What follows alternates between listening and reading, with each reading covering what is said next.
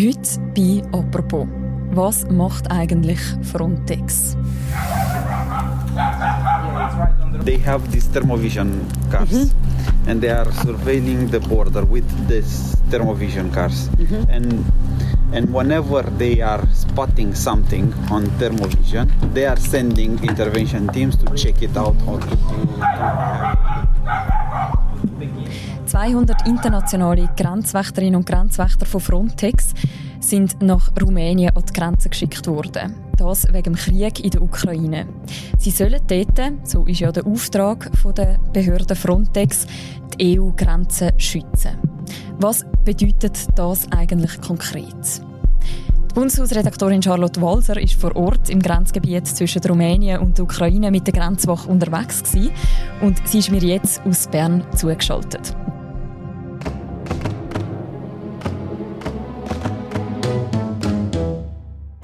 Das ist eine neue Folge von «Apropos». Mein Name ist Mirja Gabatuller. Hallo Charlotte. Hallo Mirja.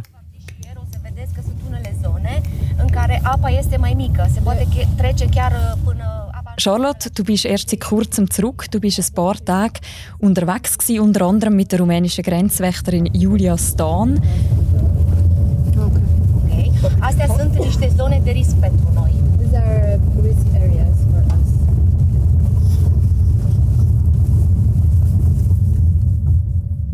Was genau machen die Grenzschützer da an dieser Grenze zwischen Rumänien und der Ukraine? Ja, sie kontrollieren, wer aus der Ukraine auf Rumänien kommt. Zum einen über einen Grenzübergang, das ist so eine Holzbrücke dort in Sigetu. Und dann gibt es auch die grüne Grenze, ein Grenzfluss, Berge. Dort wird auch kontrolliert. Vor dem Krieg ist es vor allem um Alkohol und Zigarettenschmuck gegangen. Jetzt äh, geht es um Flüchtlinge dort an der Grenze. Es soll auch Leute geben, die aus anderen Ländern in die Ukraine einreisen und versuchen, so in die EU zu kommen. Und natürlich geht es auch um Kriminalität, um Menschenhändler zum Beispiel, die auf flüchtende Frauen aus der Ukraine abgesehen haben. Dar acum că a venit Frontex-ul, supravegherea este mult mai sporită. The surveillance is much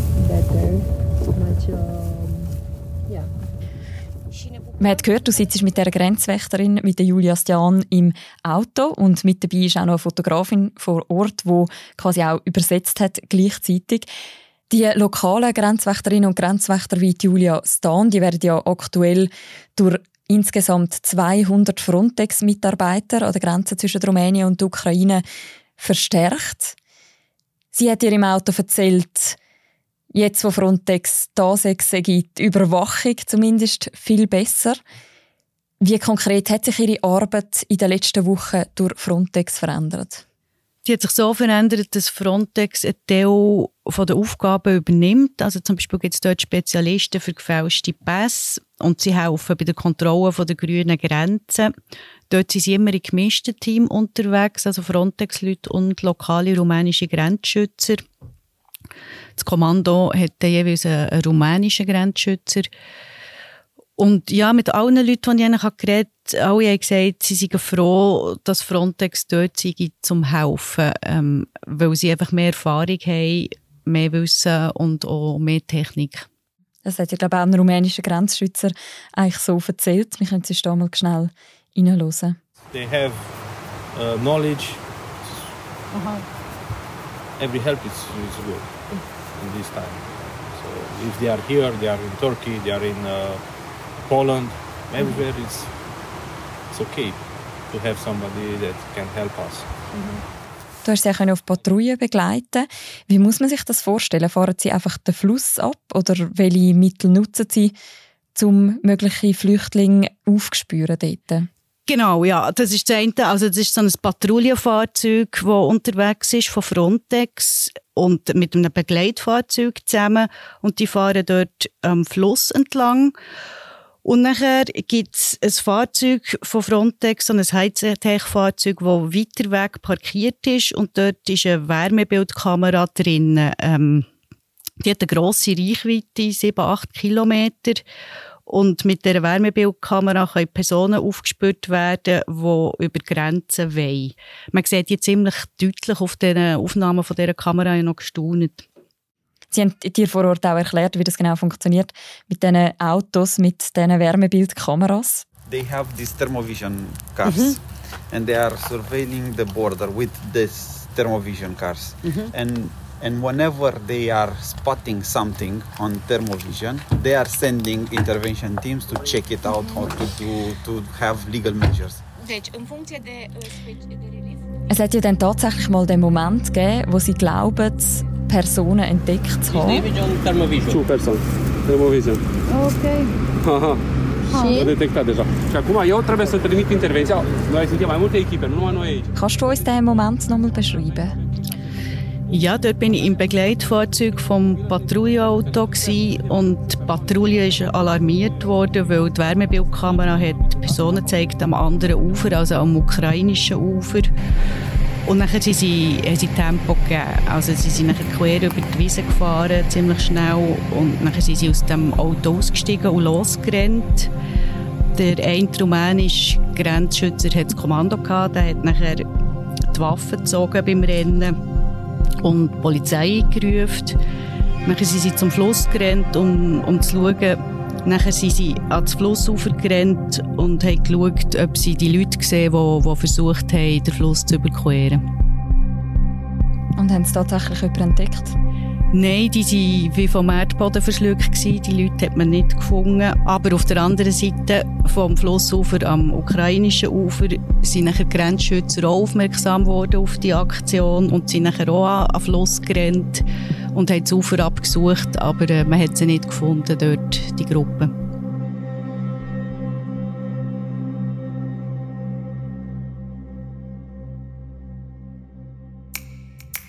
Geld anlegen muss nicht kompliziert sein und auch nicht teuer.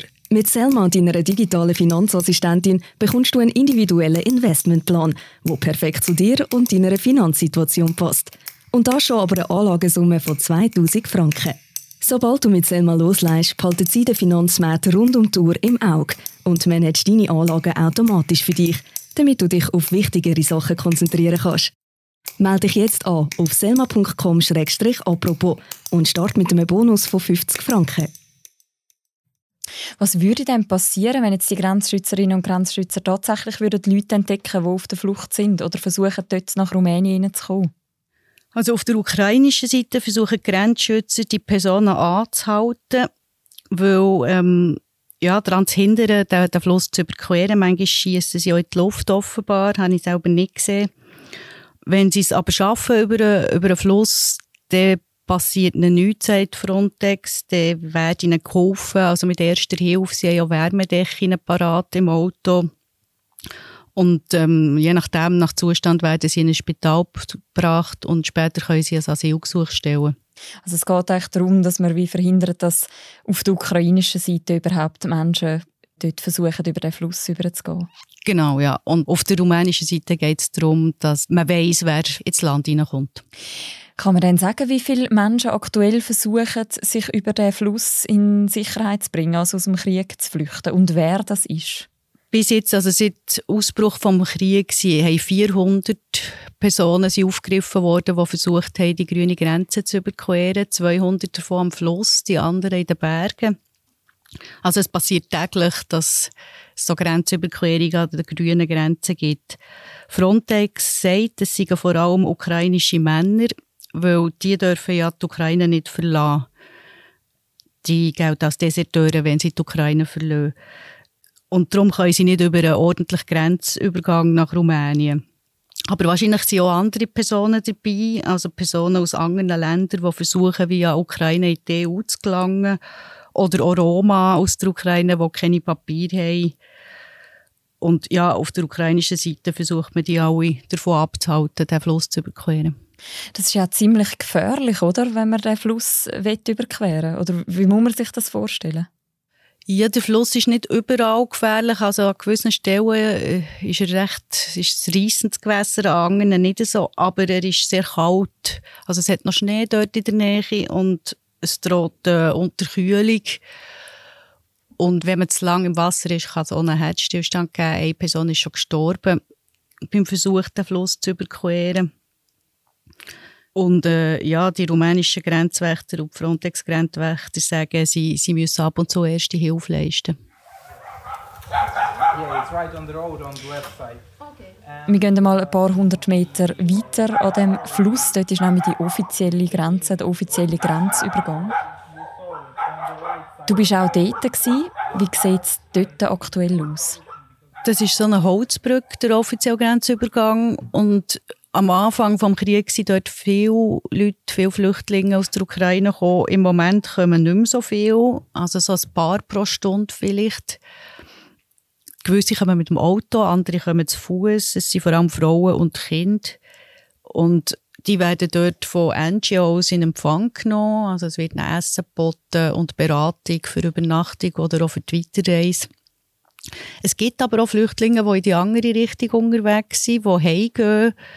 Die wollen schauen, ob ihre Wohnung noch steht und, und vielleicht je nachdem Sachen holen. Vielleicht bleiben sie auch, wenn es keine Kämpfe hat in der Stadt im Moment. Gerade das weiß man nicht so genau.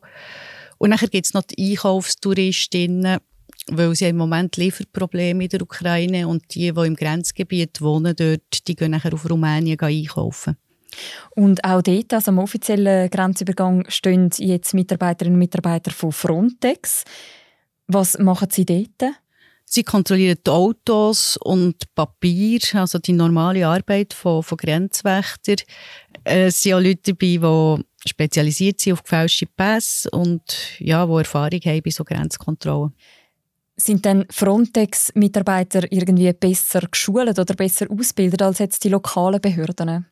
Ja, das haben sie mir so erzählt. Also erstens mal gibt es ein Auswahlverfahren für die Frontex-Grenzwächter, muss man Tests bestehen und so. Und nachher haben sie auch laufend Weiterbildungen, was auch anders ist als die lokalen Grenzwächter. Die Frontex-Mitarbeiter, die dort an der Grenze sind, die kommen ja aus verschiedenen Ländern. Sind dort auch Schweizerinnen und Schweizer dabei? Ich habe dort jetzt keine Schweizerinnen und Schweizer angetroffen. Es sind auch im Moment nur wenig im Einsatz Schweizer Grenzwächter für Frontex. Es sind im Durchschnitt der letzten Jahre sechs gewesen. Obwohl ja die Schweiz relativ wenig Leute zu Frontex schickt. Aktuell wird Frontex gerade politisch diskutiert. Am 15. Mai stimmen wir nämlich über das sogenannte Frontex-Referendum ab. Um was geht es da genau? Dort geht es um die Frage, ob die Schweiz den Ausbau von Frontex mitträgt. Also die Schweiz ist seit 2011 schon dabei bei Frontex und jetzt soll Frontex ausgebaut werden. Dann müsste die Schweiz nachher mehr Geld zahlen und auch mehr Grenzwächter schicken. Und ob wir das wollen oder nicht, über das stimmen wir am 15. Mai ab. Es wird zu der Abstimmung vor dem 15. Mai mal noch eine eigene Folge geben, apropos. Aber vielleicht können wir es da schon ganz kurz anreißen. Die Abstimmung die bringt ja sowohl die linke Partei als auch die Rechte in ein ziemliches Dilemma. Wieso? Die linken Parteien sind normalerweise EU-freundlich und Frontex ist eine EU-Behörde, darum würde ich erwarten, dass sie Frontex unterstützen, aber sie sind kritisch, weil es an der Grenze zu Menschenrechtsverletzungen kommt und weil man Frontex vorwirft, da involviert zu sein irgendwie. Und die rechten Parteien, also die SVP ist traditionell EU-kritisch, sollte darum eigentlich dagegen sein, ist jetzt aber mehrheitlich dafür, weil sie doch wollen, dass die EU-Aussengrenzen gut geschützt sind. Du hast es jetzt gerade schon angesprochen, es geht sehr stark um die Menschenrechtsverletzungen, auch um sogenannte Pushbacks, also dass Leute an der Grenze mit Gewalt quasi zurückgedrängt werden. Was weiß man darüber, wie sehr die Kritik berechtigt ist oder wie sehr die Vorwürfe der Realität entsprechen? Vorwürfe richten sich eigentlich nicht gegen Frontex, sondern hauptsächlich gegen nationale Grenzschützer, vor allem gegen griechische und kroatische. Ihnen wirft man vor, dass Flüchtlinge an der Grenze zurückgeschickt werden, ohne dass sie die Möglichkeit bekommen, ein Asylgesuch zu stellen, manchmal auch mit Gewalt. Die Medien haben viele solche Pushbacks dokumentiert und Frontex wird vorgeworfen, dass sie wegschauen, also dass sie solche Pushbacks tolerieren oder sogar vertuscht haben. Es hat eine Untersuchung gegeben von der EU-Anti-Betrugsbehörde OLAF und der Untersuchungsbericht ist zwar nicht veröffentlicht worden, aber was man gehört hat, ist, dass der Chef von Frontex belastet wird durch den Bericht. Wenn wir jetzt nochmal zurückgehen an die Grenzen, die du gerade besucht hast, hast du die Frontex-Mitarbeiterinnen und Mitarbeiter dort auch können auf die Kritik ansprechen Ja, das natürlich versucht. Es hat auch dort Frontex-Grenzwächter gegeben, die schon in Griechenland im Einsatz waren. Aber ähm, die dürfen generell nicht über ihre Arbeit reden. Also es ist halt eine Strafverfolgungsbehörde. Ähm, ja, zum Beispiel keine Namen dürfen nennen im Text und sie haben nicht wollen fotografiert werden oder nicht dürfen. Ja, und sie haben nichts können erzählen von ihren früheren Einsätzen und sie haben sich natürlich auch nicht politisch können äußern. Aber was sie haben gesagt ist, dass sie dort, wo sie stehen im Moment, nämlich an der ukrainisch-rumänischen Grenze, dass sie dort sicher niemand zurückschicken. Und was war dein Eindruck als begleitende Journalistin? Würde es im Moment überhaupt noch gehen, ohne dass die Frontex-Mitarbeiterinnen und Mitarbeiter dort an der Grenze sind? Ja, also was ich von allen gehört habe, von den rumänischen Grenzwächtern, von den rumänischen Militärpolizisten, ist, dass sie sehr froh sind, dass Frontex dort ist, dass sie wirklich jede Hilfe können brauchen können, die sie bekommen. Würde es gehen, ja, um einen Preis, dass die EU nicht wüsste oder weniger gut wüsste, wer auf ihr Territorium kommt. Und, und das ist halt der EU schon wichtig. Danke vielmals, Charlotte, für das Gespräch und die Eindrücke von der Grenze. Gerne. Das war es, die heutige Folge von «Apropos», dem täglichen Podcast vom Tagesanzeiger und der Redaktion Tamedia. Ihr hört im Feed von «Apropos» in der nächsten Woche auch noch eine weitere Folge zu Frontex, nämlich zu der politischen Diskussion in der Schweiz rund um die Abstimmung am 15. Mai. Wenn ihr die nicht verpassen wollt, dann abonniert doch am besten gerade den Feed von «Apropos». Und die nächste Folge von uns, die kommt morgen. Bis dann, macht's gut. Ciao miteinander.